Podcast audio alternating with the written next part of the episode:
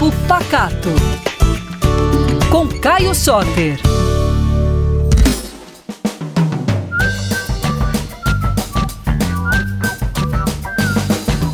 Ei pessoal, tô aqui mais uma vez para falar de comida boa e toda a cultura alimentar de Minas Gerais.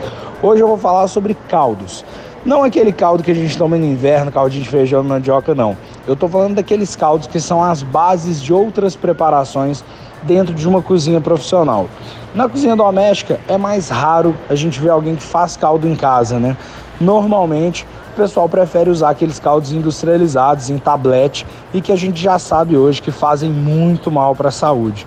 Então eu vou ensinar vocês hoje a fazer um caldo de legumes tostados que vai ser uma mão na roda aí na sua casa e que vai deixar seus pratos muito mais gostosos.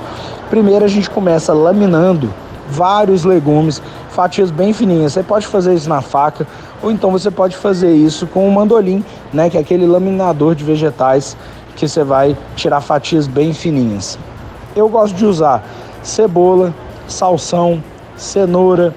Aí você pode usar também tomate, pimentão, alho, pode colocar uma ervinha aromática no meio, um alecrim, um tomilho. Isso tudo vai agregar sabor para o seu caldo.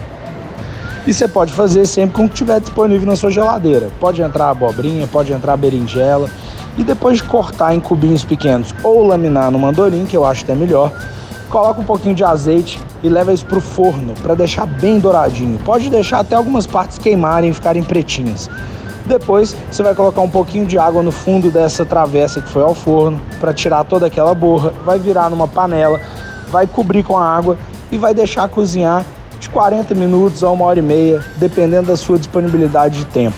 Depois que estiver cozido, você vai coar e você vai ter um caldo com uma cor super bonita, escura e com um cheiro bem aromático e com muito sabor. Você pode usar esse caldo para cozinhar alguma coisa, pode fazer uma galinha ensopada com esse caldo, pode fazer um risoto, você pode usar para fazer um molho bolonhesa, em vez de você colocar água, você já vai estar tá colocando um caldo repleto de sabor.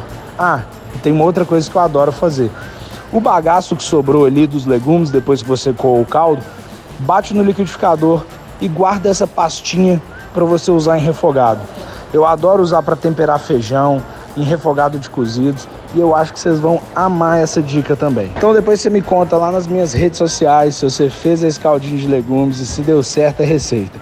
Tô te esperando lá no arroba Caio Soter, sem nenhuma letra repetida, no arroba PacatoBH. Um beijão para vocês e até a próxima.